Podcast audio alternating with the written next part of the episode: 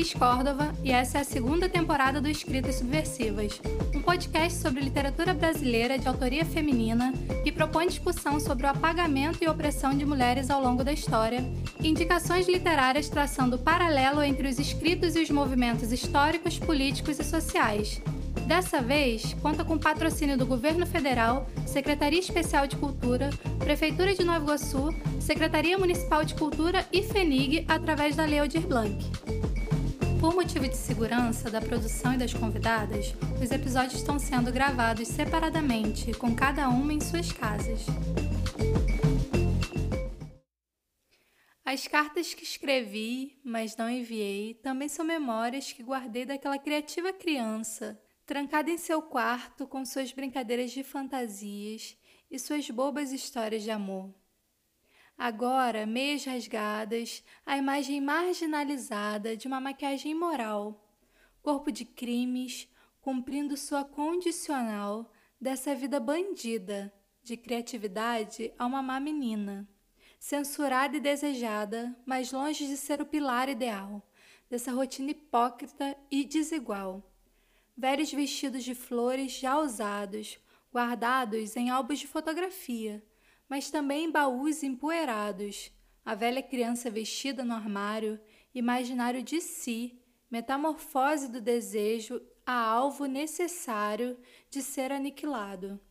Agora o corpo possuído e atravessado, brechó ou de antiquário, dependendo de quem dar o valor, da sua existência, de seu trabalho, na bolsa não somente carrega seus contratos assinados, em um passado de muitas camas, ela também carrega os retratos, amores, sabores e namorados, das esquinas de sua mãe e nona, pois a puta também ama. Davine é psicóloga e escritora da Baixada Fluminense e também nossa convidada e personagem principal do episódio de hoje. De família evangélica, sua primeira apresentação artística foi dentro da igreja. Acredita que foi seu interesse pelas artes e uma cabeça sonhadora que guiaram sua caminhada, dentre outras curvas, a passagem que durou cinco anos na graduação em psicologia. O curso de psicologia também foi a ponte que trouxe de novo e efetivamente para as artes, quando fez parte do nascimento do coletivo No Divan. Esse também foi o momento em que Davile se encontra na identidade de gênero não binária. Atualmente colabora na construção do coletivo Pode Poesia e na produção cultural do Centro Cultural Donana, tratando das pautas LGBTQIA+. Além do Centro Cultural Donana, que é um espaço de construção coletiva que tem início das atividades na década de 80, com atividades com cursos de artesanato e oficinas diversas, sua contribuição para a produção cultural é notável em espaços por conta dos eventos de reggae, que aconteciam frequentemente na década de 80 e 90. Sob a direção de Dida Nascimento, vem elaborando ações de resistência com notoriedade em todo o território nacional desde então. É o chão que germinou sementes de bandas como Rapa, Cidade Negra e Negril. Davilin colaborou com os coletivos Hecate, Artes Visuais, DHI Versus que é uma representação do acúmulo das intervenções sociais de seus idealizadores com referências a direitos humanos, HIV, versus, SUS e diversidade. Etimologicamente, vem do latim diversos, além do coletivo No Divã e Pode Poesia já citados. Davilin Lotus escreve histórias, músicas e poesias que são formas de resistência e luta contra a opressão. E para fechar com chave de ouro mais uma temporada do Escritas Subversivas, eu vou chamar a Davilin para falar com a gente. Seja muito bem-vinda, Davilin. Que prazer te receber por aqui. Bom, primeiramente eu quero agradecer o convite, né? É uma honra estar fazendo parte desse projeto maravilhoso, cultural, de grande valia para a produção cultural da nossa Baixada e fui convidada então a falar desse processo de identidade, né, criação de identidade, processo de escrita, processo de militância, os coletivos que eu faço parte. Bom, me assumir para a família, assim, não teve essa essa reunião familiar. É, até porque nunca foi algo escondido né? Não tive o que assumir porque também nunca foi alguma coisa escondida. Era um corpo até então dito masculino, com todos os trejeitos femininos. Assim foi a infância.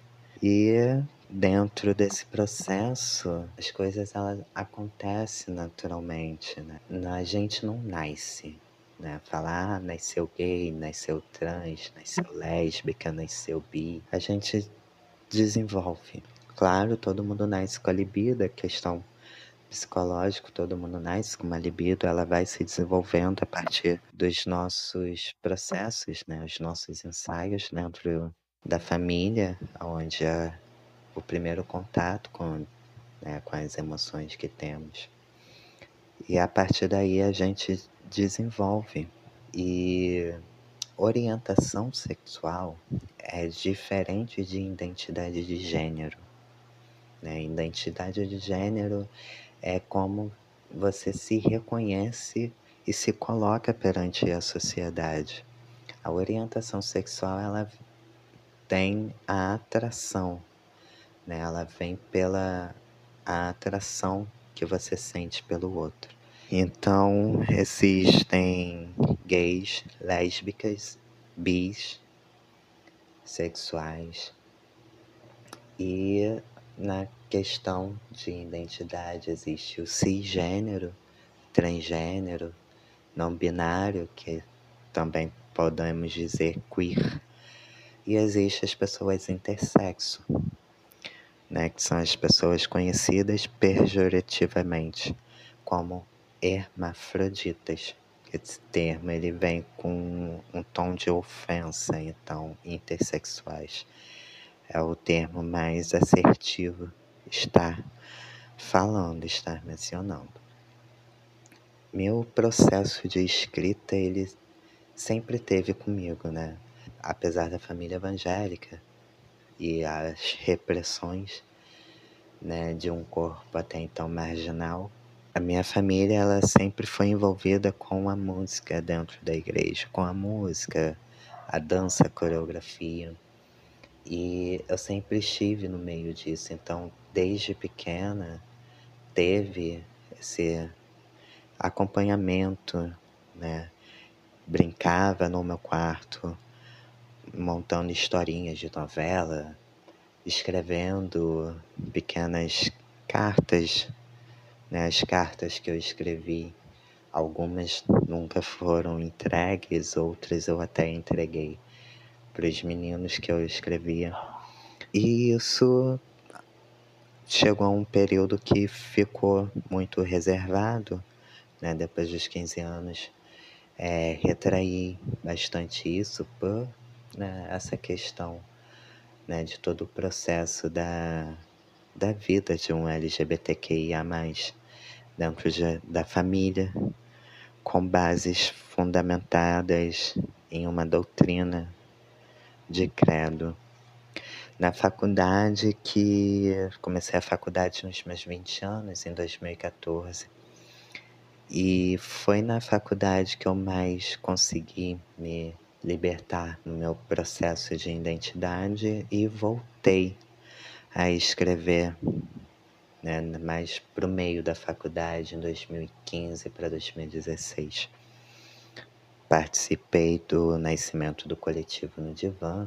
Há muito tempo a ideia era se construir um, um diretório acadêmico, né, centro acadêmico, mas com poucas movimentações a gente não conseguia. Então, a partir de uma amiga, Vera Lima e Rogéria Thompson, que também são duas psicólogas maravilhosas que estudaram na mesma faculdade, as quais também me apresentaram o Centro Cultural Donana, onde faço parte do coletivo Pode Poesia e faço parte da produção cultural. É, a gente conseguiu trazer um pouco mais o movimento político para dentro da universidade, construindo esse coletivo que trouxe a arte, a cultura para dentro da universidade. Foi aí que começou mais meu processo de militância, onde meus poemas começaram a ser voltados para a liberdade dos corpos, já que estava estudando bastante né, sobre sexualidade, orientação sexual e identidade de gênero. Meu TCC vem falando sobre isso, sobretudo a teoria queer, que é a teoria do não binário. E a partir disso me envolvi, né, depois da universidade, depois da faculdade, formada em 2018 e em 2019 eu já estava mais dentro do, do Donana, aonde estou até hoje construindo, né? evoluindo esse meu processo criativo. Hoje escrevo livros ainda não publicados, um de poesia o restante é voltado a uma literatura LGBTQIA, trazendo né, toda a experiência. Né, as pessoas se imaginam, se perguntam, até né, nessa produtividade que temos de mortes tão absurdas né, entre a população LGBTQIA. E escrevo trazendo né, refletindo sobre a realidade dessas pessoas, que não é uma realidade tão diferente como a de qualquer um, né? São pessoas que têm seus empregos ou lutam para ter seus empregos, estudaram ou por motivos de, de intolerância não conseguiram evoluir seus estudos. E dentro disso, a, a partir disso, comecei a ter essa especialização, né? Me envolver mais com. Minha ideia é seguir o mestrado dentro dessa perspectiva, né? Da cultura, processo de construção de identidade. E assim, né? Surgiu o coletivo Diversos, já dentro da psicologia que aí traz essa variante, né? A gente trata dos direitos humanos, HIV, é, trazendo essa manifestação artística dos versos e também tratando do SUS e cada um dentro dessa sua temática, né? Cada integrante do coletivo traz essa sua temática. A ideia é estar tá sempre enriquecendo, né? Trazendo conhecimento, levantando conhecimento científico para diluir reproduções machistas, né, o senso comum do que é a sexualidade, do que é uma identidade de gênero.